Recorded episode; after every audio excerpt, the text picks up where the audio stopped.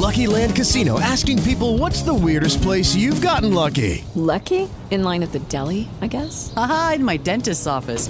More than once, actually. Do I have to say? Yes, you do. In the car before my kids' PTA meeting. Really? Yes. Excuse me, what's the weirdest place you've gotten lucky? I never win and tell. Well, there you have it. You can get lucky anywhere playing at LuckyLandSlots.com. Play for free right now. Are you feeling lucky? No purchase necessary. Void where prohibited by law. 18 plus. Terms and conditions apply. See website for details. Hello, it is Ryan, and I was on a flight the other day playing one of my favorite social spin slot games on ChumbaCasino.com. I looked over the person sitting next to me, and you know what they were doing? They were also playing Chumba Casino. Coincidence? I think not. Everybody's loving having fun with it. Chumba Casino is home to hundreds of casino-style games that you can play for free anytime, anywhere even at 30,000 feet. So sign up now at ChumbaCasino.com to claim your free welcome bonus. That's ChumbaCasino.com and live the Chumba life. No purchase necessary. VGW. Void prohibited by law. See terms and conditions. 18 plus. Olá pessoal, aqui estou eu de volta para falar com vocês sobre a CLT. Para quem não me conhece, eu sou o Zé Salatino, do Educa Cidadania. Sou pós-graduando em Direito Constitucional e servidor do Ministério Público do Estado. Bora falar sobre a CLT? Então venham comigo. A CLT, ou Consolidação das Leis do Trabalho, foi decretada durante o Estado Novo, no governo ditatorial de Getúlio Vargas, em 1 de maio de 1943, e recebeu esse nome de consolidação porque unificou as diversas normas trabalhistas já existentes no nosso Brasilzão da década de 40. Existem divergências entre os estudiosos do tema sobre se a CLT teria inovado ou não no nosso ordenamento jurídico. Ou seja, se a CLT teria apenas unificado as normas trabalhistas já existentes ou se ela teria também criado alguma norma que não existia na época. Mas isso é discussão para a academia.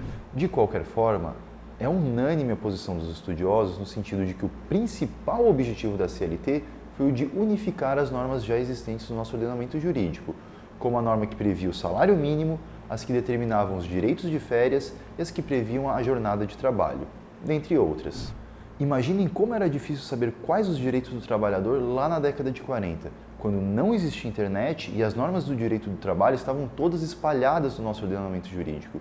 Pense em um juiz no interior do nosso Brasilzão, lá atrás, sem a cópia de um decreto-lei. Como ele iria aplicar o direito? Aí é que está a importância da CLT. A unificação das normas já existentes no nosso ordenamento jurídico contribuiu para uma maior proteção dos trabalhadores, facilitando a identificação e aplicação dos direitos existentes na época. Já que a CLT reúne direitos e deveres dos empregados e empregadores, assim como alguns conceitos importantes para as relações de trabalho, bora ver algum deles? Quem pode ser considerado empregado? Segundo o artigo 3 da CLT, é toda pessoa física que presta serviço de natureza não eventual a empregador, sob a dependência deste e mediante salário. Assim, para que alguém seja considerado empregado, deve preencher alguns requisitos. O primeiro é ser pessoa física. O segundo é que a prestação de serviço não pode ser de forma eventual, ou seja, o empregado deve ter uma jornada de trabalho definida e contínua. Já o terceiro é que deve existir uma relação de subordinação entre o empregado e o empregador. Galera, relação de subordinação significa que o empregado deve obedecer às ordens do empregador, o que o pessoal do direito do trabalho chama de poder de mando do empregador, ou seja, o empregado não possui autonomia na sua atuação. O quarto requisito é que o cidadão deve receber um salário pelo serviço prestado. Por fim, o quinto requisito: a prestação do serviço deve ser de caráter pessoal, ou seja, na figura do empregado. O empregado não pode chamar um amigo ou um parente para prestar o serviço em seu nome. Deve ele executar o serviço pelo qual foi contratado. Outro conceito importante na CLT é a carteira de trabalho, que é o documento de identificação do trabalhador. Lá estarão seus dados pessoais e os dados do contrato de trabalho, como quem é o empregador, a data de início e a remuneração. Segundo o artigo 53 da CLT, quando a empresa pega a carteira de trabalho para assinar, ela tem até 48 horas para devolver ao empregador. Se ela passar desse prazo, ela então terá que pagar uma multa ao empregado. Já o salário mínimo é outro conceito importante previsto na CLT. Ele está no artigo 76 e também no artigo 7, inciso 4 da Constituição Federal. Essas normas dizem que o salário mínimo é a contraprestação mínima que deve ser paga ao trabalhador, de modo a atender suas necessidades básicas e as de sua família, como, por exemplo, alimentação, saúde, educação, moradia, transporte, previdência social, dentre outros. Pessoal, aqui um parênteses de novo. Infelizmente, a gente sabe que o valor do salário mínimo não atende a todas essas necessidades, atende no máximo a uma ou duas delas. Infelizmente, essa é a nossa realidade. Por fim, o conceito de licença maternidade.